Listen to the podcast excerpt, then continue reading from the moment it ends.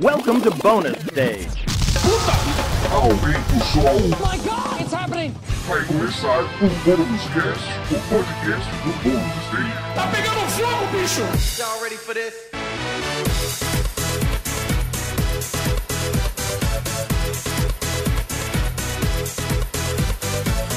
Saudações a todos! Está começando mais um Bônus Cast, o podcast de cultura pop do Bônus Stage. Yeah! E... a gente tem passado isolado, não é mesmo? Porque Importante somos todos muito responsáveis aqui, levem a sério. Mas hoje estão comigo Rodrigo Sanches. Oi! Olá! Você que tá ouvindo a gente. Está, hoje foi conciso, ah, foi um oi só. É, eu tô. Eu tô de quarentena, gente. Eu não aguento mais, mas tudo bem. Vai Então, passar, vai Vai passar. passar, vai passar. Então, um olá para você. Melhorou agora? Melhorou, mas Melhorou? animado. Então, um olá para você, ouvinte que está nos ouvindo. Quem manda hoje aqui é a Bia. Tá? Então, fica aqui o meu olá para você. E também está conosco Wagner Waka. A bactéria continua aí, né? Eu pensei que ia rolar um. Cadê a sua Bactéria! Cadê a saudação tradicional? Então, eu, eu tô assim, gente, é que tô ficando sem graça de fazer meio que essa piada, entre aspas, assim, né?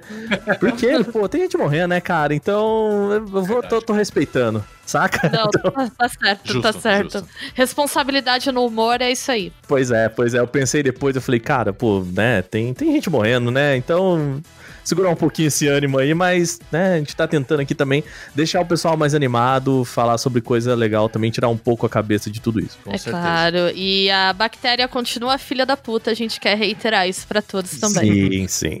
E hoje nós temos uma convidada muito especial. Queria agradecer muito a presença de Taina Félix, que tá aqui conosco. Oi, Tainá! Oi, galera, tudo bem? É um prazer estar aqui com vocês e vai ser um papo muito bom. Bora lá. Bora! Muito Rapaz, obrigada tô, mesmo. tô empolgado, viu? Já vou te, vou te contar. Ficou todo mundo muito empolgado Pois a é. semana toda. A Tainá, junto com o Jaderson Souza, eles têm um projeto que é a Game Art, que é um projeto que promove vivências socioeducativas em videogame. E estão agora com uma campanha muito importante, que é a campanha Videogames da Quebrada. Que é um bundle de jogos desenvolvidos pela galera de um projeto que eles participam, que eles tocam aqui na região de Pirituba de São Paulo, né? Apoiando o videogame da quebrada. E também com, uma, com a produção de jogos da própria Game Art e de uma galera que muito interessante também, que tá produzindo jogos sobre vivência brasileira, pensando no videogame além dessa coisa do mainstream europeu e japonês, norte-americano, que a gente tem muito forte, assim. Então, Tainá, eu queria que você falasse um pouquinho do projeto, sobre o que, que é o Videogames da Quebrada e o que é esse projeto lindo que vocês desenvolvem em Pirituba. Bom, vamos lá. A Game Art, ela tem uma história interessante e curiosa, porque nós nascemos como uma ONG. Nós éramos a ONG Jogos pela Educação, né? Então a gente nasce no terceiro setor há 10 anos atrás. Então esse ano de 2020 a gente completa 10 anos de existência. Então nesses últimos 10 anos a gente vem desenvolvendo um pouco o que Jaderson, ainda à época da sua pesquisa de mestrado, conversava um pouco com a academia sobre como era possível construir conhecimento a partir do jogo, né? Então, a pesquisa dele, e como ele é um rapaz angustiado, não é mesmo? Ele precisava colocar essa pesquisa em campo. Para ele era muito importante isso naquele momento. Então nasceu a ONG Jogos pela Educação, com esse propósito de colocar em campo a pesquisa dele sobre a construção de conhecimento, espaços de aprendizagem a partir do jogo como linguagem. Uhum. E aí, daí pra, por diante, nasceu, foi se, se desmembrando e se aperfeiçoando as ideias, as metodologias de trabalho, as vivências educativas, socioeducativas, é, os profissionais que trabalham conosco, né? Então, al- alguns dos nossos professores vêm de áreas multidisciplinares bem interessantes. Então, tem gente da educação física, tem gente da rádio, da rádio e TV, tem gente das artes, é, tem gente da comunicação, então é um corpo docente bem variado que está com a gente dentro dessas atividades socioeducativas, mediando esses espaços de videogame, né? É, então, nesses últimos 10 anos, a gente vem fazendo isso. Nesse meio tempo, a gente desenvolveu o jogo, então a Nova Califórnia e o Amora, e a gente também deu algumas aulas. E algumas delas culminaram é, nesse projeto que foi desenvolvido o ano passado no PAC, no Projeto Amigos da Criança, que é o Perifa Games, né? Que a gente deu esse nome de Perifa Games o ano passado e que foi um processo de seis meses de desenvolvimento de game com a molecada do PAC. Essa molecada é uma molecada de aproximadamente uns 10, 11, 12, 13 anos de idade, então eram os mais velhos da instituição eles puderam passar esses seis meses com o Jaderson desenvolvendo jogos no RPG Maker, né, na versão Uhum. ainda 2003, que era a que rodava nos computadores da sala de informática do espaço, né? Então, durante esses seis meses, eles puderam conversar um pouco sobre o que era desenvolver jogo, o que era desenvolver jogo sob um ponto de vista da quebrada, ou seja, quais eram as histórias que eles não viam nos jogos que eles jogavam. Quais eram as histórias que eles gostariam de ver? Quais eram os personagens que eles gostariam de ver? Então, o Perifa Games ele foi um projeto muito bacana que a gente conseguiu desenvolver no PAC para dar um pouco de protagonismo, sabe, para a galera, para eles perceberem que não só as histórias épicas eram tão incríveis de serem jogadas, que as histórias do dia a dia, que as histórias da quebrada, da viela, da tia do doce, é, da professora, da madrinha, podiam ser histórias legais e divertidas, né? Uhum. Então, foi um pouco isso, o, o desenvolvimento desses protótipos. Então, são 14 protótipos hoje, por exemplo, que estão no, no, no Videogames da Quebrada, no bundle, né, na campanha que começou nesse dia 11, na segunda-feira. Mais esses 14 é, é, jogos desenvolvidos pela galera, esses protótipos, né, ainda não jogos, mas protótipos jogáveis, é, junto com os nossos games e de alguns outros parceiros incríveis, como o Árida, que é um jogo baiano maravilhoso da, do estúdio Aoka Game Lab, e o Runicuin, que é da Apoti, a Associação Povos da Terra, que vem do Acre. E junto com essa galera maravilhosa, a gente juntou esse bundle e lançamos a campanha Videogames na Quebrada, que é justamente para reverter o valor de todas as doações para as famílias dos nossos aprendizes. Então são 112 famílias no PAC, juntando os aprendizes que fizeram o projeto ano passado, mais as outras crianças que eu dava aula numa outra perspectiva, que eram as vivências, para poder é, é, fazer com que essa galera tenha o mínimo de segurança alimentar, né? Porque é uma galera que não tá indo mais ao PAC devido ao isolamento social Uhum. e precisa comer, né, galera? Precisa se alimentar.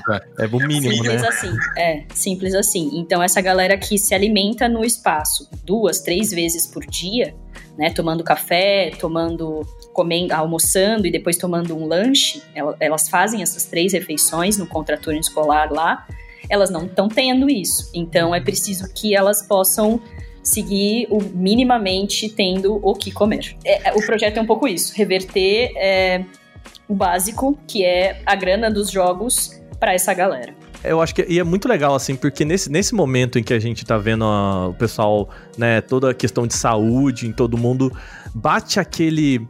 Não sei, um amargo na boca, assim, de cara, a gente tá falando sobre videogame, sobre cultura pop, no momento em que o mundo tá virando de ponta cabeça. É, Num sentido que é meio. Assim, é- é- no final das contas é meio fútil, né? A gente conversando com. é, eu falei, conversando com, com um cara que trabalha na área de comunicação, é isso, a gente não tá salvando a vida de ninguém, né? Eu acho que eu até comentei isso no último podcast. E meio que eu acho que nesse sentido é legal, né? Pegar essa ideia aqui de que um negócio que teoricamente não é essencial e transformar num serviço que vai ajudar essencialmente as pessoas, né? Isso é Uhum. bem bacana, né? É, é muito louco isso, porque a gente ficou, sei lá, as primeiras semanas da quarentena muito mal, né? Então, Uhum. mesmo é, a gente tendo a história que a gente tem, né? Tanto eu quanto o Jaderson vivemos é, é, na periferia nossa infância toda, parte da nossa adolescência, então a gente sempre, de certa maneira, esteve ligado a espaços como esse, ou dando aula, ou participando, enfim. Então, a gente sempre se dói muito por tudo isso, né? Então, Uhum. nas duas primeiras semanas, primeiro bateu um- uma depressão horrível de o que, que a gente vai fazer, né?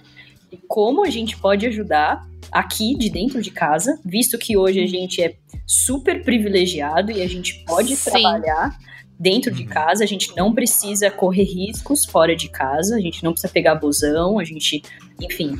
Então, é, diante desse nosso privilégio, diante de tudo que a gente conseguiu construir nesses últimos 10 anos, e junto com a comunidade que a gente acredita muito, que é a comunidade de desenvolvedores indie, é, é, que tem um pouco esse recorte também é, cultural no país e que eu ando pesquisando e falando nos últimos dois, três anos, é o que, que a gente pode fazer junto, né? Porque a Uhum. gente veio desse lugar. É, a gente continua fazendo e prestando serviço dentro desses espaços. Então não fazia sentido a gente não fazer nada, sabe? A gente ficou mal as duas primeiras semanas, pensando o que a gente ia fazer. É, e depois surgiu essa ideia, né? E essa ideia foi um oásis, assim, do tipo, nossa, a gente pode transformar uma coisa, como o Wagner falou, uma coisa meio é, fútil numa situação dessa, numa coisa de fato que pode ajudar essas pessoas na vida real. Ativamente, né? Não só de é, esparecer e tal, mas ajudar na, ali na, na linha de frente, vamos assim dizer, né? Exato, porque assim, por mais que a gente entenda é, que o, o videogame nesse momento ele é muito importante, a gente vê isso em números, né, do- das plataformas, etc, quanto as pessoas começaram a jogar muito mais e tudo mais, e como esse escapismo ele é importante, né? Acho que a Flávia Gazi até escreveu no- pro- pro- uma coluna sobre isso, né, sobre a, a importância desse escapismo e o videogame ser esse espaço nesse momento de, de pandemia. Mas ela, de fato, é, ela é importante, mas para essas crianças, para esse, esse pessoal, eles não têm acesso direto a isso se não for dentro dos espaços que eles frequentam, escola ou PAC, né? Então, Uhum. eles não têm acesso a computador, eh, videogame, etc, né? Então, um ou outro tem um videogame, um Play 1, geralmente, já jogou todos os jogos que ele comprou e, e- e tá desbloqueado, então ele tem lá os jogos dele e ele não, não vai mais jogar aquilo. Ele vai pro, pro mobile, se tiver o mobile, é, a internet se tiver também. Então, como é que essa galera escapa? Como é que essa galera. Essa galera vai brincar na rua, entendeu? Essa galera vai brincar com o que tem. Então, é difícil pensar isso nessa perspectiva do escapismo para este público, né? Pra gente funciona, né? A gente Sim. tem acesso, funciona. Liga aqui, vamos brincar, vamos esparecer a cabeça e tudo mais. Jaderson tá com a galera dele jogando online o WoW agora, por exemplo. Aham. Então, ele pode fazer isso, a gente pode fazer isso. Então, pra gente é importante, pra gente também não pirar diante de todas as atrocidades que o Brasil anda enfrentando além, não é mesmo? É. dessa, Nossa, com dessa certeza. pandemia. Sim. Então a gente precisa dar, um, dar uma relaxada. Ok, mas essa galera não, né? Então, para essa galera, a gente precisa pelo menos o básico, assim. Então, o que a gente pode fazer foi desenvolver isso e, e tá dando muito certo. E eu tô muito feliz com essa primeira semana, assim. É, isso é um caso que me faz pensar, assim, né? Uma situação como essa, ou a própria discussão sobre o adiamento do Enem, e sobre manter ou não manter as aulas online, né? Uma coisa que eu tenho percebido e que tem me gerado um incômodo muito grande, assim, nessa situação da pandemia, do isolamento social, é que, como muitas vezes a gente tá numa camada privilegiada que pode fazer essa opção de ficar em casa, eu percebo as pessoas reduzindo o fica em casa a uma escolha individual. Sendo que é complicado você falar fica em casa quando você não tem uma estrutura social que permita que as pessoas fiquem em casa com segurança, né? Que é uma questão que a gente vem. E eu acho que o acesso ao lazer, o acesso à tecnologia, né? Que não é só lazer, né? A gente tá vendo isso na própria questão da educação mesmo, com essa discussão é o Enem. Ele faz parte, né, dessa estrutura que permite que as pessoas fiquem em casa é, com uma certa segurança e que consigam, né, exercer algumas funções. E a gente está muito longe disso, né? E quando a gente começa a falar, por exemplo, sobre acessibilidade no desenvolvimento de jogos, a gente precisa partir daí, né? É, como que a gente vai falar sobre diversidade do desenvolvimento no mercado de jogos, se a maior parte do mercado, muitas vezes até do mercado independente, ela tá fechada, né, para essas pessoas? Por questões muito simples de acesso. Uma coisa que eu acho muito interessante no projeto de vocês é o fato de vocês trabalharem com o RPG Maker 2003, que roda, né, nos computadores do centro comunitário que vocês estão atuando.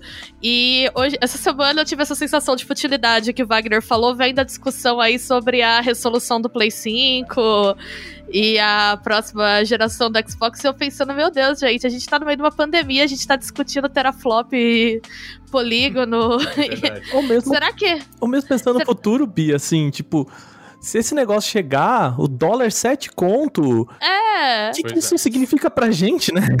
Será que não tá na hora da gente começar a pensar mais sobre um outro modelo de desenvolvimento de jogos que não seja focado só na última tecnologia ou só no que é mais caro, né? Quando a gente vê uma comunidade é, com outros modelos, buscando outras maneiras de dis- distribuir jogos, de pensar jogos, de pensar o videogame no espaço coletivo. É, é muito louco isso. É, você, a- você atacou um ponto importantíssimo, assim, é, que é, é difícil a gente falar sobre diversidade na indústria se a gente está num patamar de desigualdade tão grande. Acho que essa pandemia, ela mostrou pra gente os- os- o grau de desigualdade que a gente tem em muitas frentes. Não só na educação, não só no acesso à saúde, não só no acesso à comida, saneamento básico, né? Então tem gente que não tem água para lavar a mão, né? É, Pois é, então, assim, todas essas desigualdades que estão sendo deflagradas pela pandemia, elas mostram pra gente o nível de desigualdade que a gente está em falar sobre qualquer assunto no Brasil. Quando a gente Uhum. for falar sobre indústria de desenvolvimento, a gente precisa pensar é, a, a gente está produzindo para quem? A gente continua produzindo para fora. A gente não está produzindo para dentro. E se a gente produz para dentro, a gente está produzindo para uma, pra uma, um grupo muitíssimo pequeno. A gente está desconsiderando toda a diversidade, todas as potencialidades que essa diversidade pode trazer para nossa indústria enquanto desenvolvedores. Né? A gente não tem uma cara. Eu acho Uhum, que a gente não sim. tem uma cara. Eu acho também. Eu acho que a gente copia um modelo. Tudo bem, faz parte. Qualquer nova indústria, a gente não tem nem 30 anos ainda direito de indústria de desenvolvimento. É, 30 anos, imagina, a gente não tem nem 10. É, Uhum. Então, como é que a gente, obviamente, vai começar uma indústria e não for copiando daquilo que já está pronto? Eu entendo isso, a gente tem esse momento da cópia. Mas, ao mesmo tempo, eu acho que a gente está num momento tão importante de entender que a gente pode começar a construir a nossa cara. E construir a nossa cara significa olhar pra gente, olhar para o nosso Uhum. público, olhar para o acesso, olhar para quem tem é, acesso a, não só aos meios de produção do desenvolvimento, né, do tipo uma engine que rode no seu computador, que você não precise de uma puta placa de vídeo para aquele para aquela engine rodar, é, mas é de pessoas, profissionais, entidades, parcerias que viabilizem isso, porque Uhum. isso não vai acontecer de uma hora para outra. Isso é um processo longo, né? Porque isso é um processo educacional. É, não é só um processo tecnológico, do tipo, eu estou interessada na última tecnologia e na última resolução possível. É um processo educacional, né? É um processo de formação. Eu fui a última vez na FATEC fazer um, um bate-papo legal sobre. Era na Semana do Internacional da Mulher, e na, na plateia eu tinha, assim, sei lá, umas 50 pessoas. E das 50 pessoas deviam ter umas 5 meninas, por Ok. exemplo né? Então eu tô falando do único curso público na, na, cidade de São Paulo, e inclusive a FATEC é de São Caetano, né? Nem, nem Uhum. na cidade de São Paulo, mas é o único curso público de formação em graduação para jogos digitais. né? Uhum. Então isso diz muita coisa, assim. Por quê? Pois é. Quem vai ter dinheiro para pagar uma universidade particular para fazer jogos digitais? Não vai. Esse cara que quer, essa mina que quer entrar numa faculdade e não tem grana, vai tentar a FATEC Uhum. né? É, então, são essas questões, assim, para mim, mudar o, o acesso, ou mudar a cara da indústria, os meios de circulação, tem necessariamente a ver com os processos de formação na área, com os espaços e as oportunidades que a gente cria de maneira equitativa para a galera, sabe? E não levando em consideração a última tecnologia. A última tecnologia é a última coisa que a gente tem que pensar. Pois é, né? Porque a última tecnologia e não a tecnologia mais apropriada, né? E não a tecnologia que tá mais próxima do seu público, né?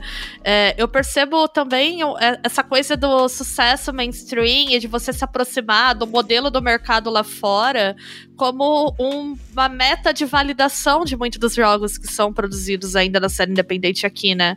Como que a gente precisasse provar alguma coisa, sabe? Ou como o único parâmetro de sucesso que você pode ter pra um jogo independente seja ele vender milhões e você ficar muito rico e virar um novo note, assim, não sei. se- Bia, sabe um negócio assim que eu acho que até um, um assunto que surgiu agora nessas semanas quando a Epic apresentou a Unreal 5, né? Que foi Uhum. agora esses dias e Aí, tipo, base- obviamente, né, o, o- o grande filão do negócio, né, a apresentação foi bem gráfica e tudo mais, as capacidades, olha que lindo esse jogo que você vai poder fazer. Mas assim, eu acho que o mais importante que tinha ali é a hora quando, quando eles falam que eles querem fazer com que aquele jogo seja mais fácil de ser criado, né? E eu acho que o debate é mais ou menos nesse ponto, né? Não é exatamente o jogo mais lindo do mundo, mas é sempre dar ferramentas para que mais pessoas consigam fazer com menos, né? E é isso, é dar o RPG Maker 2000, o que, que a gente consegue tirar dele aqui e que seja mais acessível, porque a gente sabe que essa galera é criativa, né? A gente sabe que a criatividade tá aí e ela só não é, é, apresentada porque não tem ferramenta para isso, né? A ferramenta é muito cara, enfim, toda essa questão. Então, mesmo lá na ponta, a gente precisa fazer essa discussão, né? Porque senão a gente vai ficar com quatro, cinco empresas aí, Ubisoft, é, Activision e tal, fazendo sempre os mesmos jogos, né? Que é o que a gente tem visto. Sim. Eu acho também que a gente precisa começar a pensar narrativas de sucesso, né? Dentro do mercado de jogos digitais, que não sejam só esse modelo, né? Também sobre circulação local de jogos. Isso é uma coisa que eu acho muito interessante que você e Jaderson fazem, Tainá. Que é vender os jogos localmente. Ou pensar num esquema de distribuição de, de uma comunidade que não precisa ser global, não precisa ser Steam, mas, por exemplo, ir com seus CDs para um evento e vender o jogo lá, sabe? Eu acho isso muito interessante.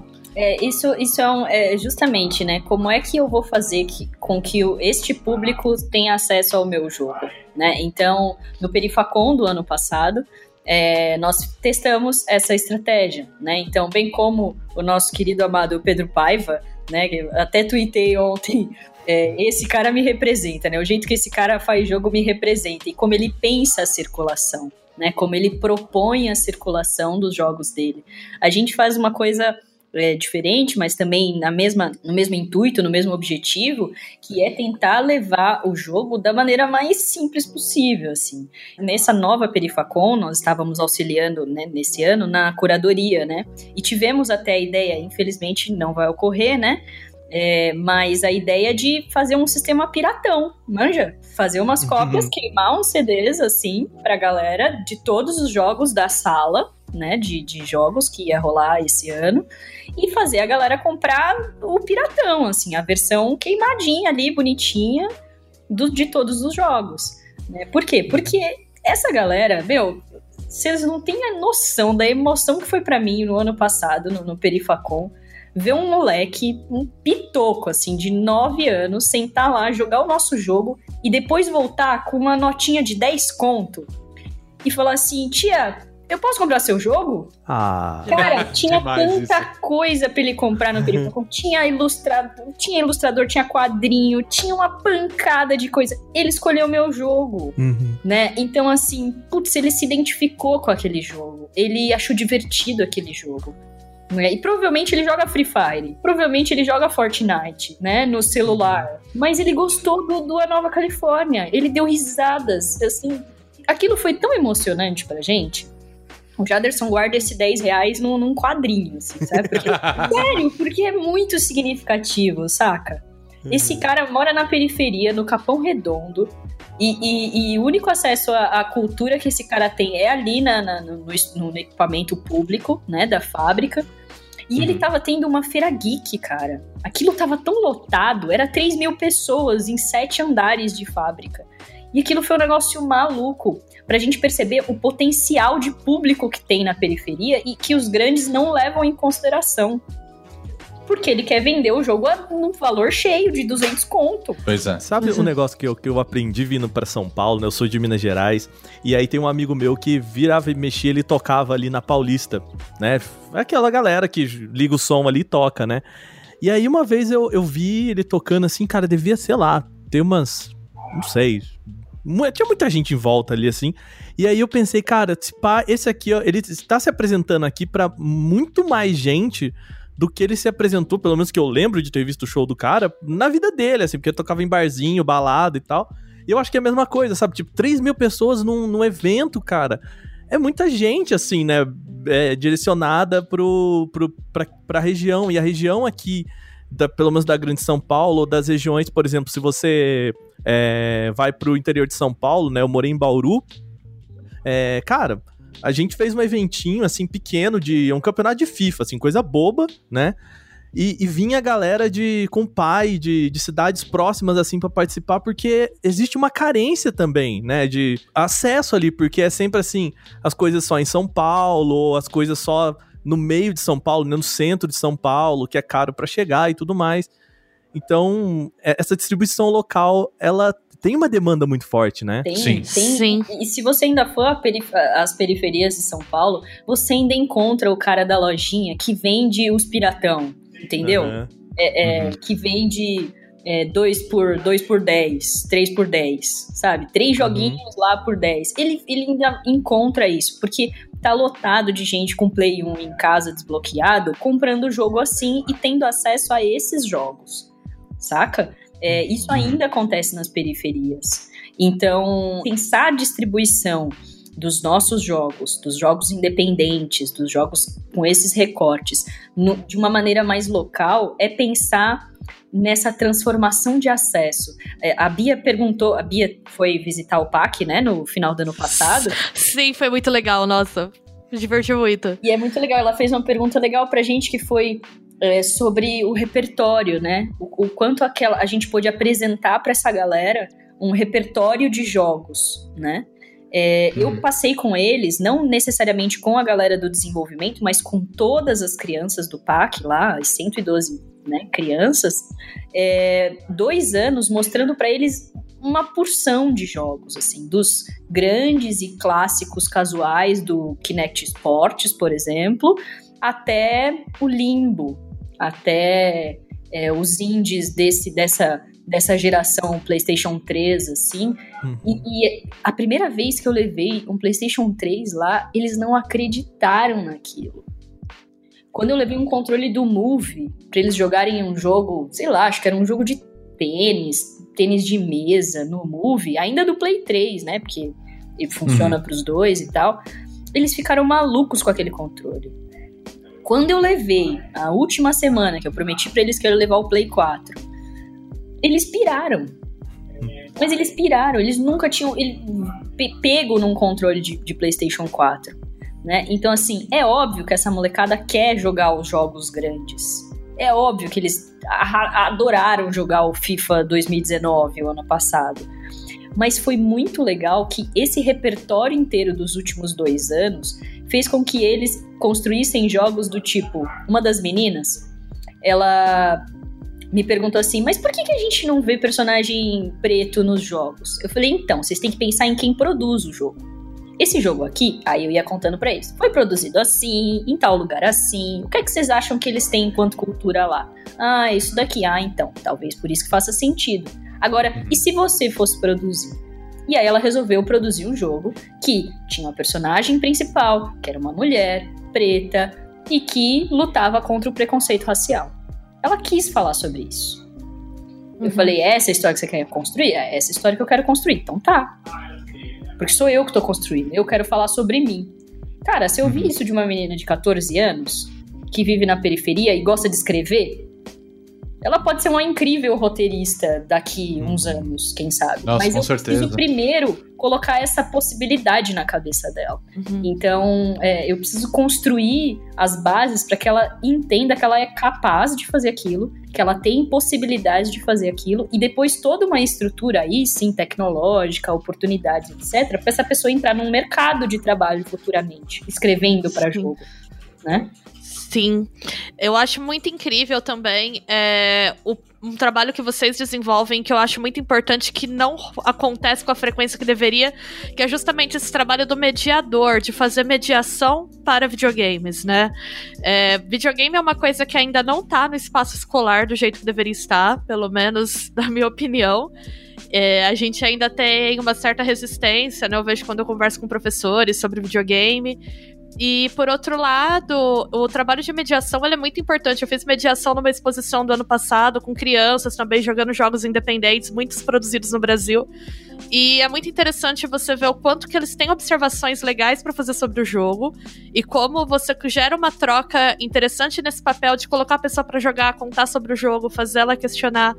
É, como que vocês veem esse, esse, papel da mediação e qual que é o espaço que vocês veem para ele na escola para fazer uma educação para mídia em videogame, né? Bom, vamos lá. É, há anos atrás, falar em mediação com videogame era a coisa mais maluca do mundo né? Então, quando Sim. a gente falava isso lá na ONG Jogos pela Educação, era a coisa mais maluca do mundo, assim. As pessoas riam da nossa cara. E quem são as pessoas? As pessoas que nós procurávamos nesse momento eram os educadores, eram as escolas, né? Então, uhum. dentro do espaço da educação formal. Isso dentro da educação formal é um negócio ainda que tem uns entraves, né? Mas que ao longo dos últimos anos a gente percebeu o quanto esse papel de mediação era absurdamente fundamental. Esse é o ponto máximo, na verdade, do nosso trabalho nas atividades presenciais. Se não houver mediação, é, é, um espaço de jogo, como qualquer outro, enfim, que você vai aprender coisas, possivelmente, mas é possivelmente. Agora, quando eu tenho uma mediação, eu proponho um tipo de interação com o jogo que é uma interação ativa consciente, sabe? Guiada seria assim, ó, é, exato, guiada. Então imagina o seguinte: o jogo ele me traz um tipo de imersão, ele me coloca no tal do círculo mágico, né? Uhum. E aí o que eu faço é, como, como mediadora, é fazer essa pessoa entrar no círculo mágico e fazer essa pessoa também, ainda no círculo mágico, ter consciência sobre aquilo que ela tá fazendo e, e vivendo, né, com o jogo. Então ela percebe a arte, ela percebe a história, ela percebe a interação, ela percebe o tema. Se talvez eu não tivesse essa mediação, ela fosse perceber isso? Sim, talvez fosse, mas não necessariamente. E esse necessariamente é que faz a diferença. Por quê? Porque, obviamente, não só eu, mas como um zilhão de pessoas antes de mim, e a gente sabe disso, todos os pesquisadores da educação falam sobre a potencialidade de aprendizado em espaços lúdicos, né? Então, uhum. espaços lúdicos são potencialmente é, importantes para processos de aprendizagem. Então, seja aprendizagem formal ou não, no nosso caso, ela é informal, o mediador ele tem um papel mais importante ali, que é fazer com que aquela atividade aconteça dentro desse caráter socioeducativo. Então, quando eu colocava um jogo no PAC para a galera jogar limbo juntas, né, eu dizia para elas o seguinte: bom, gente, hoje o objetivo da gente é trabalhar em equipe. Só que a gente vai ter que trabalhar em equipe resolvendo umas coisas. Então a gente vai ter que desenvolver um tipo de raciocínio lógico para algumas coisas. A gente vai perceber determinadas coisas. Vamos tentar trabalhar junto? Vamos. Então eu dividi em grupos e os grupos juntos pensavam na resolução dos puzzles. E aí iam trocando o controle, porque afinal de contas é um single player, né? Ia trocando o controle entre aquele grupo para ir fazendo. Mas o barato era ver como é que as informações que eles trocavam entre eles e que, com a presença do mediador, da mediadora, ia sendo estimuladas, aquilo acontecia e como eles conseguiam trabalhar em equipe. E aí depois sentando para conversar e batendo papo com eles, eles diziam tipo, poxa professora, poxa Tainá, é interessante como a gente trabalhou junto por um objetivo só, né? É, uhum, é, é isso. É bem poderoso, né? É muito poderoso, cara. É, a gente sabe, né, nesse mundo adulto, como é difícil trabalhar em equipe, né? Sim. Nossa, demais. Isso é uma habilidade social, isso é uma habilidade profissional. Então, o que a mediação com videogame ela pode trazer tá muito além do aprender a julgar. Tem a ver com aprender a dividir, tem a ver com aprender a pensar junto, tem a ver com aquele espaço ser é, importante para a gente aprender em um ambiente seguro, que é o jogo. Né? Uhum. É, então, a mediação para a gente, ela é a base principal e primordial do nosso trabalho. Né? E isso dentro de ambientes formais, por exemplo, né? aí já entrando um pouco mais na pergunta da Bia, é, é difícil pensar isso na escola formal, porque a escola formal trabalha com aquele paradigma é da seriedade, né? Sim. E o paradigma da seriedade, ele é complicado pro lúdico, né? Porque parece que não tem a ver. E é justamente o contrário, né? É, é muito sério jogar. Sim. Existe um comprometimento muito grande, né? Exato, exato. A pessoa senta a bunda ali e, cara, ela vai tentar resolver aquele negócio. Ela vai tentar se desafiar naquele negócio. E isso é muito sério. Esse processo de comprometimento com o jogo é muito sério. E por que não tornar isso um processo de aprendizagem? Né? Então, assim, a gente tem dificuldade e ainda continua tendo de entrar com o nosso trabalho em espaços formais de conhecimento, de educação formal. É justamente porque a escola trabalha no clássico modelo industrial. Então, você precisa passar um conteúdo e a pessoa precisa depois dar conta de reverberar esse conteúdo numa prova, uhum. num trabalho, enfim, é preciso ter uma resposta automática para aquilo. Né? Uhum. É uma resposta rápida, uma resposta que venha num formato que se espera. E com a mediação no videogame, não vem com o formato que se espera, né? Ela é ampla, ela é muito maior, assim, num sentido menos objetivo do, do, do, do conteúdo, né? Uhum. É, Uhum. Então é, é um pouco isso, é esse espaço da mediação, ele é mega importante, ele traz e suscita muitas, muitas potencialidades de, de, de discutir assuntos variados, assim, se vocês têm uma ideia, por exemplo, há anos atrás, a gente fez um, um projeto de três meses sobre prevenção ao alcoolismo na infância e adolescência com videogame. Uhum. Né? Que legal. E era um projeto grande que tinha participação de psicólogo, que tinha participação é, das pessoas do, do, do, espaço que atendiam as crianças, né? E, e tinham processos complexos, sabe? A gente teve que lidar com choro, a gente teve que lidar com a identificação absurda das crianças com a personagem, porque não sei se vocês se lembram do Papo e Joe. Lembram Uhum. desse jogo? Da. Norwich Media? Então, esse jogo incrível, maravilhoso. E a gente ia trabalhando as metáforas com a mediação, com uma pergunta sendo direcionada efetivamente a alguma ação específica e a narrativa que se apresentava a partir da mecânica dos puzzles. E era muito louco como as crianças se identificavam com aquilo. E era maluco quando elas percebiam o que de fato era a história. Uhum. Quando elas se davam conta de que aquele cara era o pai do menino e de que aquele cara era alcoólatra. E aquilo era a história de muitas daquelas crianças. Com o tio, com o pai, com a mãe, com quem cuidava dele. Né? Então a gente teve um tipo de resposta nesse, nesse projeto muito profunda, sabe? Então Uhum. aí eu te pergunto, puxa vida, num espaço de videogame mediado, que eu tenho um projeto como esse, o quanto de efeito não causa numa criança que tem uma realidade dessa? É, total.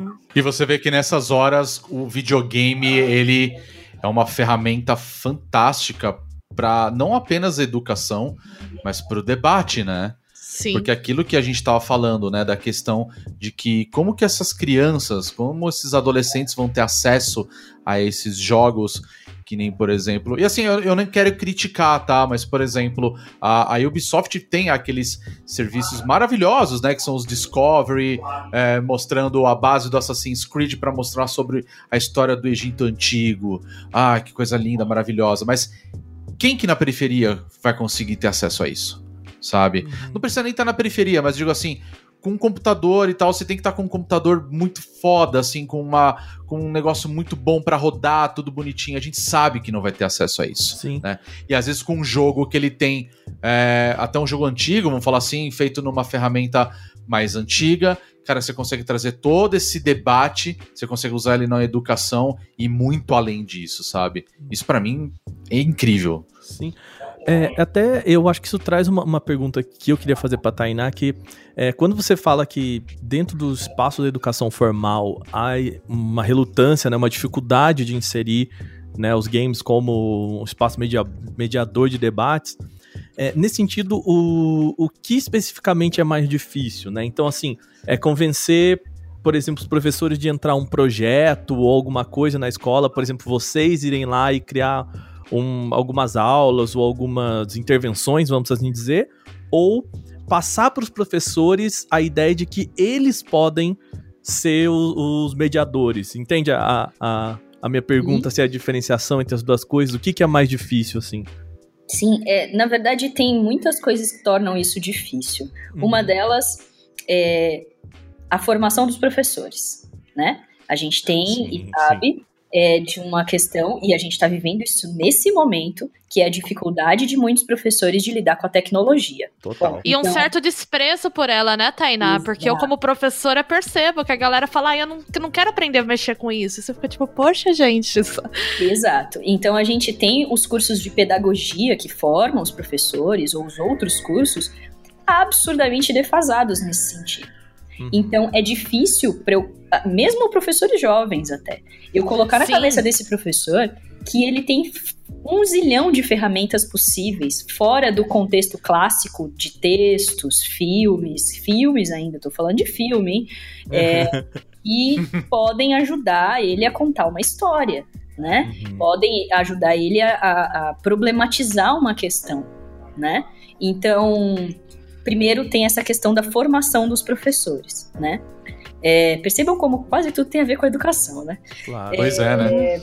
A outra questão é as escolas têm sistemas de ensino antiquadros, né, pessoal? Vamos falar a palavra certa. Vamos, certeza. vamos, por favor. E rígidos também, né? Por muitas vezes, né? É, rígido. A gente tem um dos currículos mais absurdos é, que a gente poderia ter, assim. A gente tem um currículo antigo, cheio de conteúdos que hoje já são absurdamente desnecessários ou que poderiam ser trabalhados numa formação mais vertical de determinadas profissões, determinadas áreas e não na escola ainda.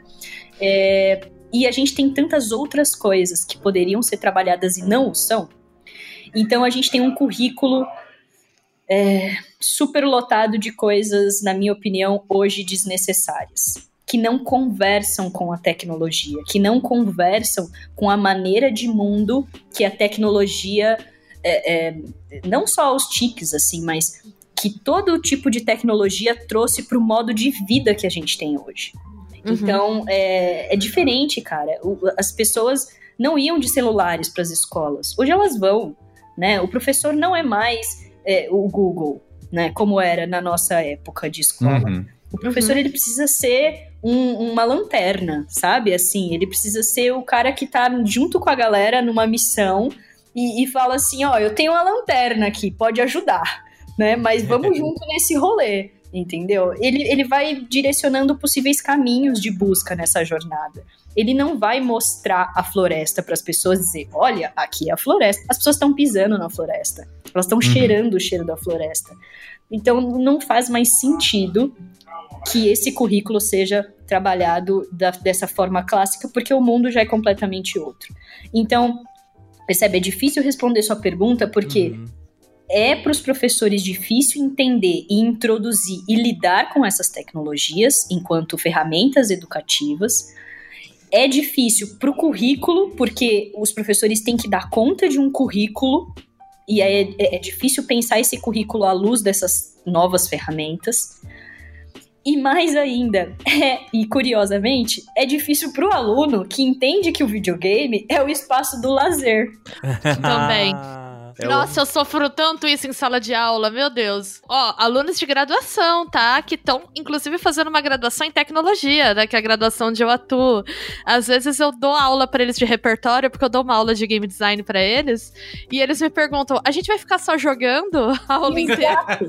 Exato.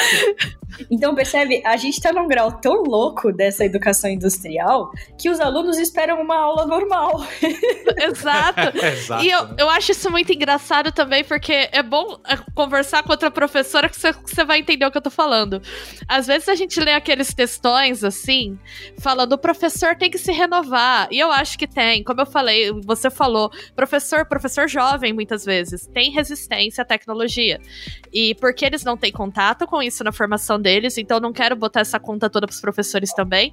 E, e também tem o outro lado que porque os pais cobram, né? Os pais não querem que o aluno vá pra escola, entre aspas, brincar, né? Na visão deles. Uhum. Eles falam, ah, mas meu filho foi e ficou só vendo filminho, Então, ficou só brincando. E aí tem um lado também que é a resistência dos alunos. Que é um lance do tipo, e eu percebo isso nos meus alunos. Você monta uma aula super desconstruída e eles ficam assim, mas eu queria ter aula. Você fala, cara. Você tá aprendendo ali, né, brother? Então, às vezes eu acho engraçado quando eu leio esses textos que o pro- professor tem que ser um mago pirotécnico e dar pirueta e duplo twist carpado. E eu falo, gente, vocês não estão ligados de como aluno é. Vocês precisam Exato. passar uma hora numa sala de aula pra vocês verem. Exatamente. Mas eu posso dar uma. contar uma historinha também em cima disso? É, antes de eu trabalhar com a parte de imprensa, eu trabalhei como assessor de tecnologia para uma empresa que fazia conteúdo, fazia livros e também conteúdos digitais para uso em sala de aula. Cara, era muito difícil você oferecer certas, certos produtos para eles por conta disso. Eu tô falando de escola particular, tá? Não é a escola estadual e tudo mais, escola particular. E o problema era o seguinte: os caras chegavam lá com um joguinho que seria complementar para uma matéria específica, sei lá, de ciências, tá ligado? E aí os professores iam aqui e falavam assim: hum, isso daí não vai ficar legal, porque eu, eles não queriam. ó, Primeiro começava isso que a, que a Tainá falou: a barreira do professor, eles não queriam que tivessem jogos. Né? Porque para eles, assim, é, eles viam aquilo não como uma coisa simplesmente, ah, é um material lúdico para aprendizar. Eles achavam que eles iam, tipo, viciar num jogo. E aí os que É, passavam... a coisa do vício é forte, É, né? é, Sempre tem iam isso. viciar no jogo, né?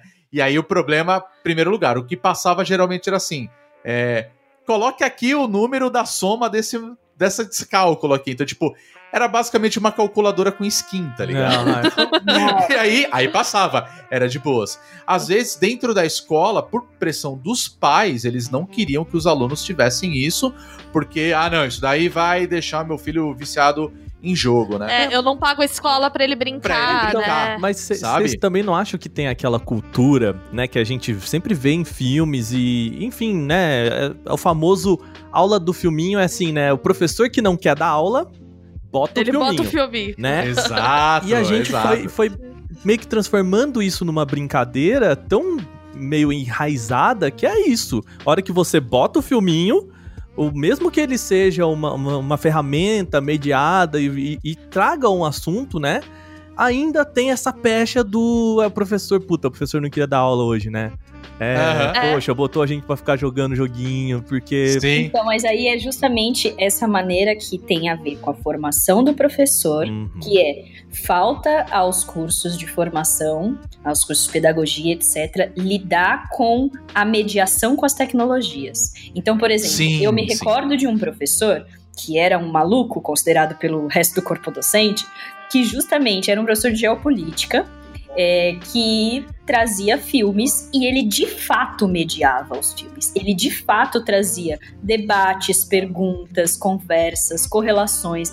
Não era essa proposição do tipo, não tô afim de trabalhar, vou trazer um filminho e, e é isso. Eu me Uhum. lembro exatamente do dia que ele botou a Deus Lenin pra gente ver. Pra gente Que demais. começar a Que é um filme conversar. sensacional, né? Na sensacional pra verdade. gente começar a conversar sobre Guerra Fria. Então, ele, Aham. ele foi pra um lugar, que é o Adeus Lenin, e a sensação muito subjetiva da relação daquele filho com aquela mãe, de construir todo aquele universo, né? Recriar aquele universo é, da, da, da Alemanha Oriental pra mãe. E A partir disso, desse sentimento muito pessoal e subjetivo, ele foi falar de Guerra Fria. E aí, percebe, esse era um professor que é, usava aquela ferramenta audiovisual de uma maneira absurdamente inteligente. Por que, é que eu lembro dessa aula até hoje? É. né? Sim. Pois é, né? Então, é, essas são as aulas que marcam a gente. Então, a, a grande questão é: os professores não são ensinados a lidar, a mediar essas ferramentas. Por sua vez, a escola tem um conteúdo enorme, o sistema de ensino brasileiro, principalmente, tem um conteúdo enorme que precisa dar, dar conta, porque aquela criança precisa chegar no vestibular com aquele X conteúdo Uhum. no, no bojo da mochila. O Enem tá aí, né? É isso, de Exato. volta, a gente volta no ciclo, né? Exatamente. Então, aí você percebe, é uma lógica que é uma estrutura inteira que não funciona e que não facilita com que a gente chegue lá, game art, ou prepare professores, por exemplo, para serem multiplicadores, ou nós mesmos, com a nosso, no, nosso trabalho, a gente possa desenvolver um projeto complementar, por exemplo. Né? Sim. Então, eu não vou fazer durante uma aula, eu vou criar um projeto complementar de mediação é, e de temas variados. Então, eu vou falar com esse cara sobre eh, zero coisas relacionadas, por exemplo, ao conteúdo da aula dele. Né? É, eu vou jogar LOL para desenvolver trabalho em equipe, porque cada um vai fazer uma função né? Um vai ser o tanque, o outro vai ser o fulano, o outro vai ser o ciclano, e juntos a gente vai aprender a trabalhar junto. Então eu vou botar essa galera numa sala de informática da escola e vou trabalhar LOL com eles. E aí, eu, percebe, eu vou desenvolver um tipo de, de, de ação que é uma ação com o objetivo de desenvolver o trabalho em grupo. Será que isso vai ser aceito? Será que isso vai ser pago pelos pais? Será que isso vai ser compreendido pelos pais?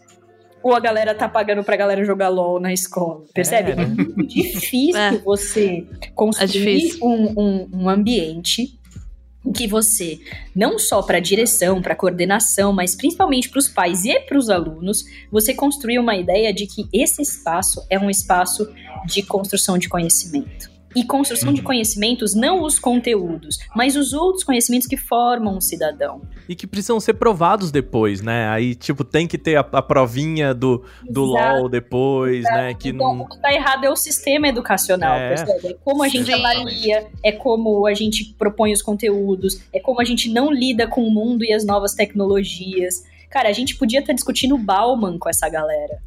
É.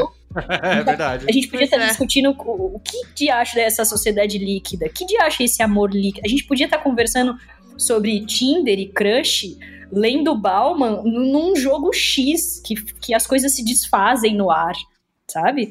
É, é- é isso é, é o quanto a gente pode viajar numa ideia dentro de uma experiência de jogo e o quanto ela pode ser muito significativa e potente para essa criança, adolescente, etc. Como ele vai conseguir relacionar o mundo dele, que tudo acontece ao mesmo tempo agora, é, e que não faz mais sentido para ele sentar a bunda e ouvir sobre a Revolução Francesa de um jeito clássico, tradicional. Sim. Eu dou uma aula de teorias da comunicação, né, na faculdade, que é para um curso muito prático de animação. E era uma disciplina que, em geral, eles não curtiam, porque ela é a única disciplina teórica no semestre do curso, assim.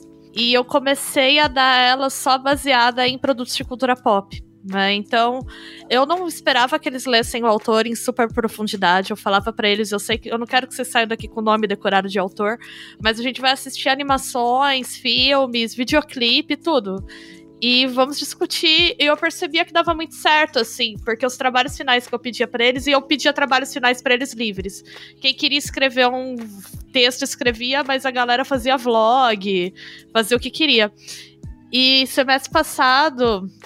Passado, não, semestre retrasado, a minha turma fez de trabalho final um vídeo que era um documentário sobre terraplanismo, só que fake, assim. Genial. Como se, to- é, como se eles fossem personagens defendendo a ideia da Terra plana para falar sobre questões de comunicação, de como as mensagens se espalham, sobre Laswell. Eu achei aquilo tão sensacional, assim. Fiquei, poxa, né? Quem vê vai pensar que é uma maluquice, mas na real eles construíram muito mais conhecimento daquela forma do que se eu mandasse eles fazerem uma prova sobre as com certeza. E aí, o documentário ficou hilário, eles im- imitavam personagens, a turma toda chorando de rir enquanto assistia na apresentação. Foi muito incrível. assim, Foi muito Então, legal. E aí, olha que louco. E por que que é exatamente nesse ponto que o videogame é tão potente no processo de aprendizagem? Porque é você fazendo, é você sendo Sim. o agente, né? Então, por que que essa galera curtiu tanto fazer o vlog, é, fazer o vídeo, fazer a brincadeira? Porque é você fazendo. Quando você faz, é a Uhum. terceira parte do conhecimento, né? É, é- é você conseguir ouvir aquilo, processar aquilo e depois conseguir produzir alguma coisa a partir daquilo, né? Então, no game você faz meio que essas três coisas ao mesmo tempo, assim, você acessa aquele conteúdo, você age sobre aquele conteúdo e você pensa aquele conteúdo. Uhum. No caso do penso conteúdo, aí eu, eu defendo que tem a ver com a mediação. Uhum. Tem a ver com alguém dizendo, então, você reparou tal coisa assim assim? Você reparou tal coisa assim assim? Enfim, é, é você potencializando um olhar do jogador para coisas que pode ser que ele não visse se você não tivesse ali, né? É, então é isso, assim, é, é complexo pra caramba você dizer que os processos de mediação, o nosso trabalho, ele funcionaria dentro dessa lógica educacional que a gente tem hoje. A lógica precisa ser outra, a estrutura precisa ser outra, sabe? Então, Sim. sei lá, no Institute of Play, em Nova York, essa lógica funciona, porque eles já nascem com um pensamento que é, eu vou propor, e o Institute of Play é, é legal porque eles trabalham com escolas públicas. Então eles têm lá o grande prédio deles, fucking foda e tal, tudo super Google, assim, né? Escorregadores, mas eles têm um trabalho direcionado para as escolas públicas. Então eles construíram projetos educacionais, né? Então a galera não tem mais aula, a galera tem projetos. Então eles vão entrando em projetos que eles se interessam durante o ano inteiro e aí eles vão conversando sobre um zilhão de coisas. Então, assim, aí a estrutura é diferente, percebe? A lógica de ensino é diferente. Sim. E aí os professores vão precisar dar conta, nesse contexto, de mediar e de se relacionar com outras ferramentas que não são o livro, ou que tam, também é enfim, infinitamente importante, a gente nem precisa falar sobre isso, mas é, que dialogam de uma maneira mais interessante com essa molecada. Por exemplo, falar de cultura pop é, um, é uma porta de entrada incrível, entendeu? É, a gente, por exemplo, fazia um curso para terceira idade sobre memória, raciocínio lógico, atenção, que tinha a ver um pouco com Alzheimer e tratamentos, etc. E elas chegaram por esse lugar. Mas, meu, o barato era o quanto elas se divertiam com aquilo. Uhum. E ao mesmo tempo elas estavam treinando todas essas questões. Sim. Então é, é- é é diverso, é complexo, mas dentro da lógica que a gente tem hoje, é meio complicado. Eu acho que uma coisa também que me incomoda quando a gente fala de jogo no espaço escolar é como quando ele aparece, ele aparece meio que pelo fetichismo tecnológico, assim, do tipo, videogame é a profissão do futuro. Quando fala essa profissão do futuro, me dá até um arrepio. É, É, é a compreensível. profissão. Não é? é? é o mercado do futuro. Esses tempos, uma amiga minha tava procurando uma escola pra colocar os filhos. E ela me mostrou um negócio que, gente, era assim: era uma escola que tinha um foco em empreendedorismo pra crianças. Por quê? Calma, vai piorar. E pra tecnologia. E aí, eles falavam, não, porque aqui nós ensinamos jogos, a profissão do futuro, seu filho vai ser antenado. E tudo que é importante no videogame, que são todas essas coisas que a gente tava discutindo, não tava lá. Era um discurso de mercado que parece que o único validador, a única maneira que os pais acham que é válido, né? Ou os professores da escola. O videogame tá presente no espaço escolar, é dizer que as pessoas vão ganhar muito dinheiro com aquilo. O que no Brasil a gente sabe que é mentira, inclusive. Eu ia perguntar se ela foi na Kidzania é, matricular as crianças. Não, né? Tá, só pra. Vamos, vamos evitar o processinho. Mas É importante. é importante. Desculpa, esqueci disso. Mas era isso, e eu fiquei do tipo, nossa, então é isso, né? Ah, serve se for pra ganhar muito dinheiro, e nem vai ganhar muito dinheiro, gente. Desculpa, ninguém fica rico fazendo isso aqui Nossa, no Brasil. não. Não mesmo. É muito louco, percebe? A lógica é a lógica do pra que isso serve. É a lógica industrial da formação, né? Então você vai aprender isso daqui pra quê? Né? Você vai fazer o que com isso daqui? Ah, você tá aprendendo história pra quê? Você tá aprendendo filosofia? Filosofia? Pra quê?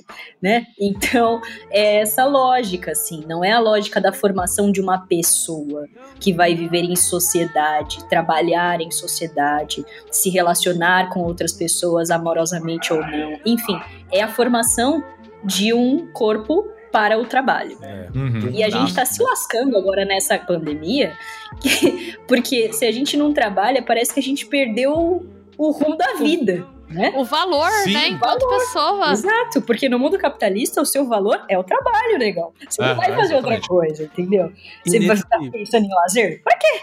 É, e nesse contexto é muito engraçado que a gente não entende é, ficar em casa, sei lá, jogando videogame, ouvindo uma música, assistindo uma série ou alguma coisa, como também um, um espaço de aprender coisas, né? Uhum. É aquele negócio assim, nossa, eu fiquei vendo, sei lá, programa X e, e não resultou em nada. E aí, é, eu conversando até com a minha esposa, que aqui a gente assistindo muito programa de culinária, o pessoal que acompanha aí o, o Bônus Cast sabe muito bem. É, eu fiquei, eu fiquei sabendo disso daí que você tava assistindo. Não me lembro da onde, mas É, você o comentou. Setorista de Masterchef aqui, É. Wagner Wack. Mas assim, o quanto de, de pratos que, que eu aprendi, que é, de outras culturas e até coisas assim, é, sei lá, uma coisa bem simples, boba, um exemplo bobo aqui. A gente faz algumas massas aqui em casa, né? Massa que eu falo tipo pão, é, esfirra, essas coisas, né? Salgadinhos e tal. E ele sempre fica murcho embaixo. E aí a gente viu no programa o pessoal colocando numa grelhinha, assim, depois que sai. A gente, poxa, né? E, e beleza, isso é um aprendizado, né? É, Você pode tirar dessas coisas, a gente nunca olha pra essas coisas como um espaço que a gente aprende também, né? É sempre o, ah, não tô fazendo nada, tô largado e. E não, peraí, calma. É, você, como a, a Tainá disse, obviamente, quando existe alguém te mediano, né, guiando o seu olhar, isso é mais fácil, né? Isso é mais rápido, ou talvez mais proveitoso, mas, cara, também é consumir cultura é, também é um, é um momento de aprendizado, né? Ah, sem dúvidas. Sim, eu tive, eu tive uma conversa é, um- recentemente com um amigo, também pesquisador, Lucas Goulart, quero mandar um abraço pra ele, que já participou aqui do Bonus Cast, inclusive. Verdade. E eu tava falando pra ele sobre como eu tô jogando Animal Crossing e eu tava explicando o sistema de vender nabos no Animal Crossing, né? e aí eu explicando pra ele que não, que tem uma lógica, que você tem que conversar com a galera. Você virou o primo um rico, né. Bia? É isso que você fez, né? É, eu tava inclusive falando. Vendedora Lucas, de nabo. Exato, Lucas, estou com medo porque eu virei a Betina dos nabos, né? E, aí... e ele me falou de um conceito que eu não conhecia, que eu achei incrível, eu quero dividir. Ele me falou assim: ah, como pesquisador da coisa da cultura queer e da coisa da não produtividade nos jogos, tem um conceito que eu acho muito interessante que eu tô trabalhando, que é o de crescimento lateral, né? O crescimento lateral é o seguinte: são as coisas que você faz, que aparentemente elas não servem pra nada. Na, na lógica capitalista, elas não servem pra nada. Elas te demandam tempo e investimento, de atenção, né? Você tem que investir energia naquela atividade, mas que elas são muito importantes pro seu crescimento como pessoa, assim. Ou pra sua satisfação. Você não precisa ter uma justificativa, né, pra isso.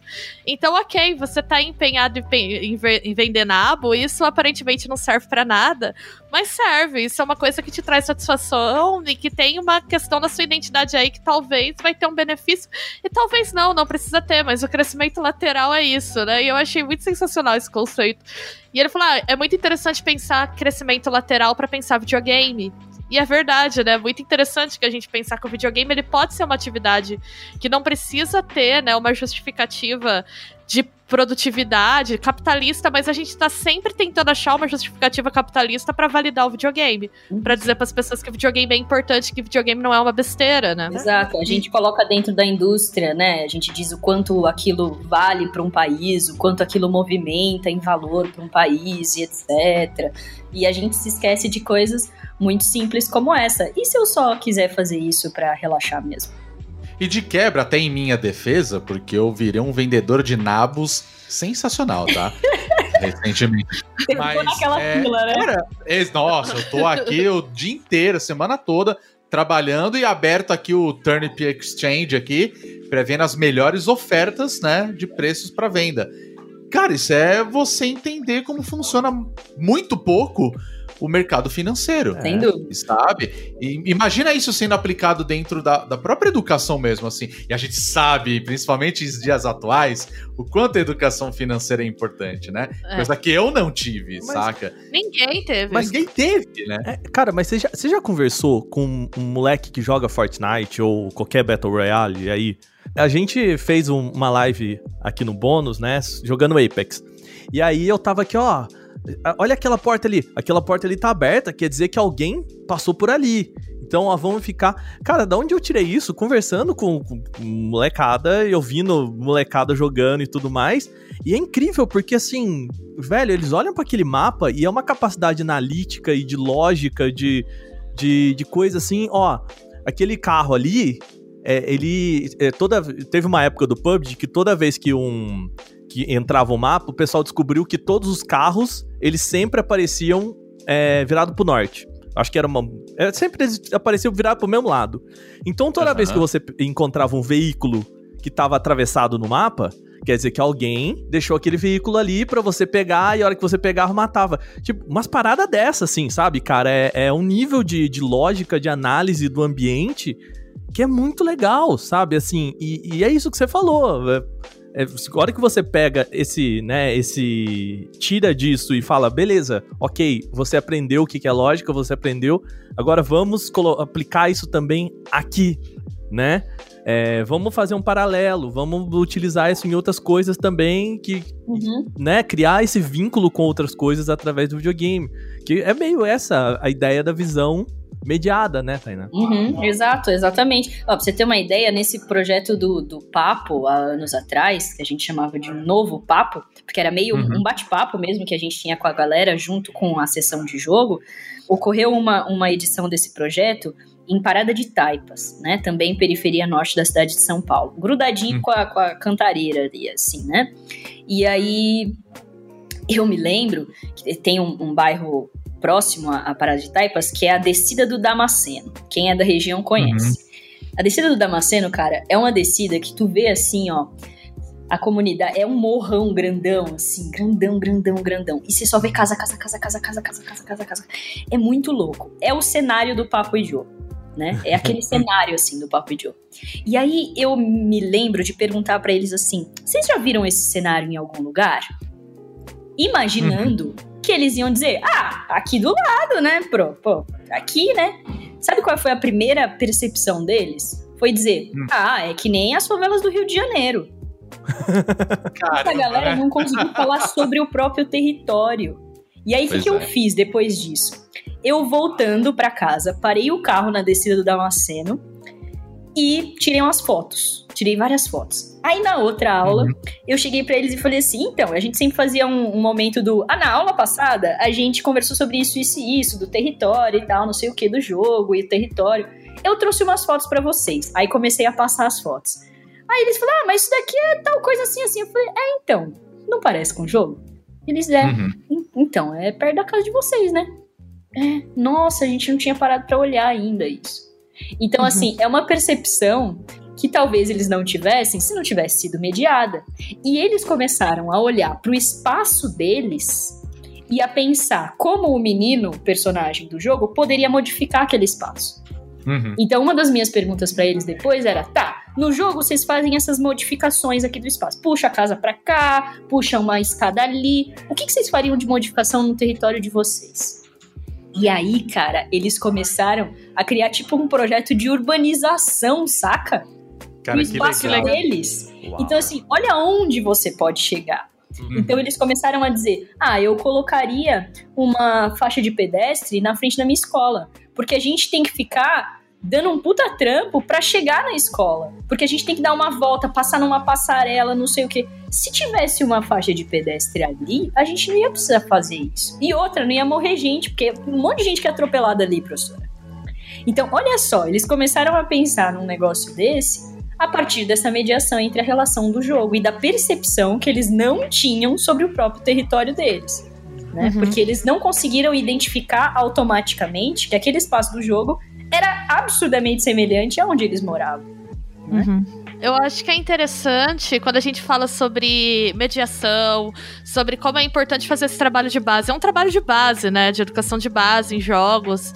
E como é importante também é, que, que os jogos estejam em espaços educativos que não são necessariamente a escola formal para que eles sejam apropriados, né, pelas, por essas pessoas, que elas comecem a pensar os jogos como uma coisa delas também, das, que elas podem participar.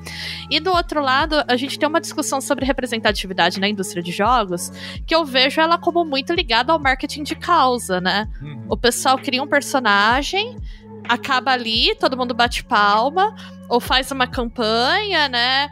É, coloca um monte de periférico caro cor-de-rosa, monta um casting lá também, que é tipo exceção, né, na equipe maior, às vezes bota uma ou duas pessoas da minoria.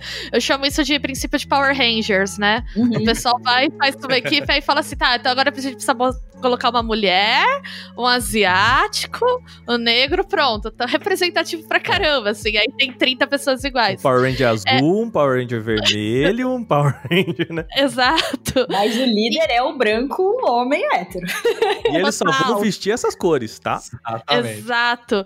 E aí eu fico pensando, ok, é, isso é representatividade ou isso é marketing de causa mesmo, né? O que, que a gente faz para ir além disso, né? Como que a gente faz que essa indústria seja diversa, de fato, que não seja só essa coisa maquiada de hashtag, de uma ação publicitária e outra, que na estrutura da indústria muda muito pouca coisa, né? Mesmo os personagens, que legal que a gente tem personagens mais diversos, isso é o mínimo.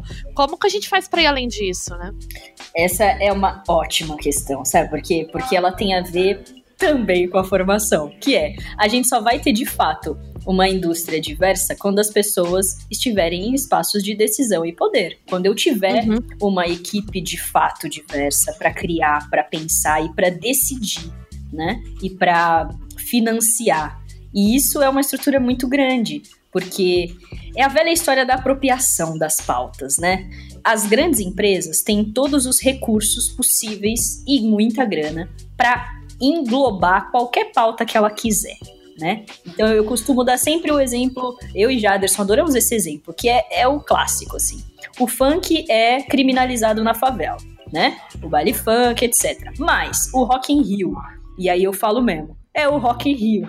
É, uhum. Fazendo o espaço favela. Uhum. Lindo, né? Lindo. Que coisa incrível, nossa. Maravilhoso. Lá o funk é ótimo para as pessoas que pagam 400 reais no seu ingresso. 500 reais uhum. no seu ingresso. Então lá o funk pode existir, lá ele pode acontecer enquanto produto da indústria, porque lá tem gente que pagou por isso, ele tá é, é, sendo. E aí criaram um espaço favela mesmo. Tipo, reproduziram uma favela do Rio de Janeiro dentro dessa rua da, da Rock Street do, do, do Rock in Rio, né? Então, uhum. é, é isso, assim, as grandes empresas, elas vão, obviamente, usar esse marketing das causas para passarem o pano de que são diversas, né? É, uhum. a, é a, velha passação de pano, assim. Então, óbvio, concordo também com Bia que é o mínimo que essas empresas tenham personagens diversos e tudo mais, mas o fato é, as pessoas diversas não estão na linha de frente da produção e na linha de uhum. frente das decisões. Uhum. No Brasil, hoje, segundo o segundo censo da indústria de jogos que rolou em 2018, os negros, por exemplo, são 10% do grupo de desenvolvedores do país. Levando uhum. em consideração que nós somos a maior parte da população. Pois é. Então, é a velha história só vai mudar quando a gente conseguir virar esse mapa e dizer assim: eu tenho pessoas que falam sobre si dentro do seu ponto de vista e fazem também parte dessa indústria. Né? Uhum. É, então, ações como do pessoal da Suderio, né? do uhum. Marcos e da Raquel, aqui de São Paulo, que escolheram fazer jogos recortados dentro de uma perspectiva temática afrocentrada. Né? Então, eu vou ter jogos vindos dessa galera é, com a autoridade e a propriedade que essa galera tem dentro da vida deles, do repertório deles, de como eles entendem o que é fazer jogo dentro desse recorte. Agora, uhum. eu posso pegar qualquer outra grande empresa que vai ter todos os recursos, tecnologia, equipe, etc., e construir personagens negros. Mas essa galera vai, de fato, construir a profundidade disso? Essa galera uhum. vai estar tá interessada em colocar mais pessoas negras nas suas equipes? Ou elas só querem vender mais? Uhum. Ou elas estão afim eh, de buscar o black money, sabe? Essa é uma grande discussão, assim, de como as grandes empresas se apropriam das pautas e fazem eh, uma ou duas ações, como criar personagens diversos e colocarem nos seus jogos e dizerem: olha como nós somos diversos né? E, e, de fato não terem nas suas equipes pessoas que são diversas. E não terem nenhuma iniciativa, né, muitas vezes nesse sentido. Eu percebo que tudo bem, eu sei que é uma característica da própria indústria que ela é pequena, que, como você falou, ela não tem nem 10 anos, né? Mas é, eu percebo que a gente não tá discutindo muito sobre como, por exemplo, mudar essa situação de você ter 10% de pessoas negras na participação na indústria. Mulheres também super pouco, né? E a gente não discute isso de uma forma estrutural. Eu percebo que fica muito na superfície, de ah, então vamos colocar personagem, como se isso resolvesse, é. né? Uhum. Vamos fazer uma hashtag, é aquela militância de hashtag que a gente fala muito, né? Exato, mundo... exato. Então, por exemplo, eu ficaria muitíssimo feliz se alguém me chamasse é, nessas grandes empresas para dizer assim, Tainá, vamos pensar então em estratégias é, para melhorar isso aqui dentro da minha empresa? Ótimo, vamos pensar. Então, vamos abrir um tipo de seleção específica, vamos fazer um projeto de formação em algum lugar, porque aí você cuida da sustentabilidade do sistema inteiro. Né? Uhum. É, e não criar um personagem preto, né? Isso não vai resolver. Você precisa ter gente preta na equipe, você precisa formar pessoas pretas, você precisa dar condições dessa pessoa se manter dentro da indústria, se uhum. manter estudando, se manter se formando, é, é, se manter dentro dos cargos e ter a capacidade de ir subindo como qualquer outra pessoa, mas aí dentro desse lugar é, é, da formação do mesmo ponto, e não desse lugar da meritocracia, porque se de, depender da meritocracia, a gente tá lascado na indústria de games. Né? Sim. É, não vai funcionar. Então, é, é pensar em estratégias que vão do ponto da formação até o ponto do cara se manter no mercado, né? Uhum. É, senão não, não dá conta, né? Senão vai continuar sendo isso, marketing de causa.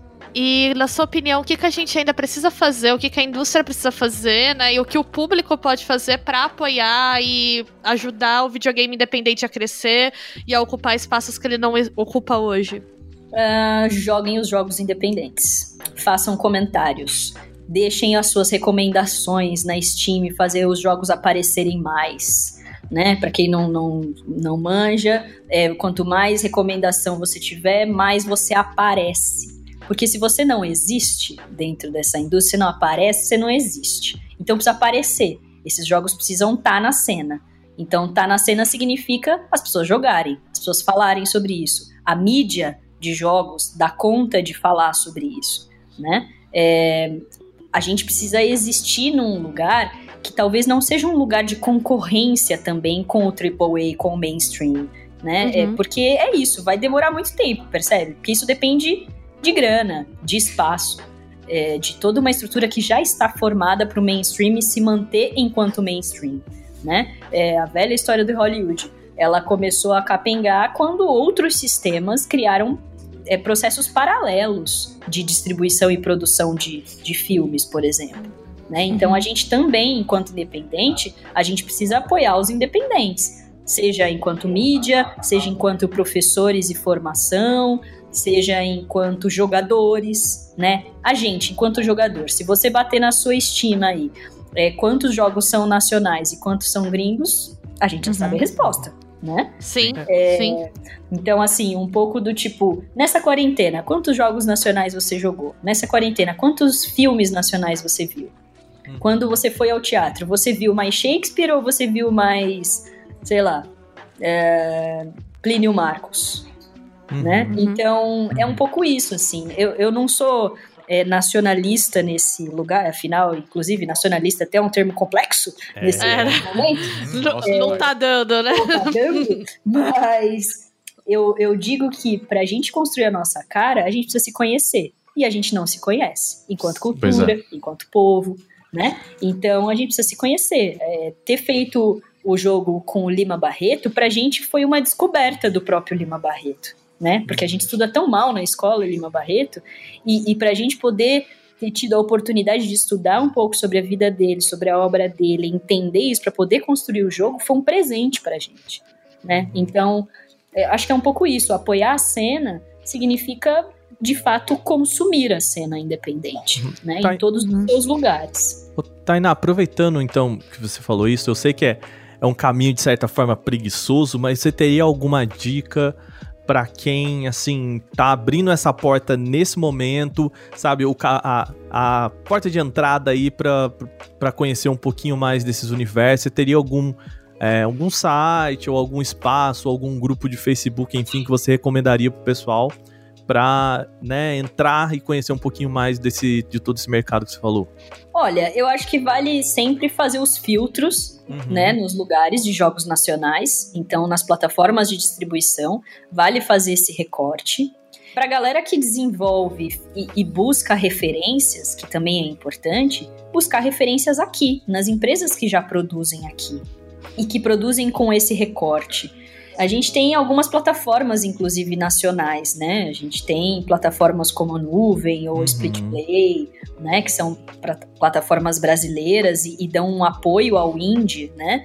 Você tem canais no YouTube que fazem reviews de indies, então tem a Tuane PM do Sul, que é uma mina muito da hora e faz review e, e tem o, o Conta Lá, que é um, uma uma parte do canal dela que ela uhum. sempre mostra é, jogos indies nacionais e tal. Tem o 365 Indie, que é também é, é um lugar legal, não só nacional, claro, ele, ele tem uma abordagem mais ampla, mas que também mostra pra galera no YouTube, um canal no YouTube que mostra pra galera o desenvolvimento dos indies. Então, tem uma porção de recortes e filtros possíveis para você se antenar e se inteirar sobre o desenvolvimento independente, seja o nacional quanto o, o, o internacional. Assim. Legal. Então eu acho que a gente está se encaminhando para o fim, né? Mais uma vez, queria agradecer muito, Tainá, por estar aqui com a gente. Esse bate-papo que foi maravilhoso. É, falar novamente para quem está nos ouvindo, apoie o videogame da quebrada em gameart.art, né, art.br barra quebrada bundle. Vocês conseguem ler mais sobre o projeto, conhecer os jogos a partir de 10 reais. Você já está ajudando as 112 famílias da região de Pirituba apoiadas pelo projeto. E, Tainá, deixe seus contatos pra gente, como a gente consegue te encontrar. É o momento do jabá do convidado agora. Adoro o momento do jabá, vamos lá. É importantíssimo. Importantíssimo. Pessoas que quiserem achar a Game Art. Temos é, no Facebook Game Art, vocês podem encontrar a gente lá. Tem também o Taina Félix no Facebook. Tem a página do nosso jogo, a Nova Califórnia também. É, no Instagram podem procurar diretamente por mim, né? Que é o TA BR. No nosso e-mail de contato direto, que é o contato arroba gameart.art, artmudo.br. Então estaremos por aí nesses lugares, é só escrever pra gente, é, a gente sempre responde. Pode demorar um, dois dias, mas somos dois, né, pessoal? Então a gente precisa ir com calma também e atendendo as demandas na medida do possível e tudo mais, mas estamos sempre recebendo e respondendo as pessoas com o maior carinho do mundo. Porque se a gente não faz as coisas com carinho e afeto, não fazemos nada. com certeza. E é tão Legal. importante, né, o afeto para a construção do coletivo, às vezes a gente esquece, assim. Pois a gente é. fica muito raivoso com razão por conta das situações, né? Mas o afeto, ele é um laço muito poderoso, assim. Então, Nossa, demais. Poxa... Eu parei de dizer atenciosamente e comecei a dizer afetuosamente. Ah, incrível. Olha, legal. Acho que eu vou adotar também, boa, gostei. Boa. Massa, é, meu. Porque, é, é, por favor, quem recebeu esse e-mail, eu não tô cantando você, tá? É só realmente... é, porque, é, porque as pessoas também confundem, né? Ou elas vão do extremo ao outro, né? Então, o afetuosamente tem um pouco esse lugar que é fazer mesmo com afeto. Isso pra gente tem toda a diferença. A gente cria os nossos jogos assim, a gente cria as nossas atividades assim, a nossa mediação, ela precisa ser com afeto, senão ela não funciona. Senão ela não afeta, saca? É meio é, isso. Sim, é isso aí. É meio. É muito isso. Wagner Waka, Diga. quais são as nossas redes? Hoje eu vou dizer para você falar o nosso Facebook. Bom, vou fazer o combinho Facebook e Instagram né? Os dois aí para decorar mais fácil. Bônus Stage, né? Os, as plataformas barra Bônus Stage ou arroba Bônus Stage, você encontra a gente lá. Rodrigo Sanches. Eu. Nosso Twitter. Barra Twitch, né? O, o, o outro combinho, né? Ah, é verdade, tem os combos. outro combinho. Twitch, Twitter, arroba Bônus Stage BR. É a mesma coisa do Facebook, mais um BR no final. É isso.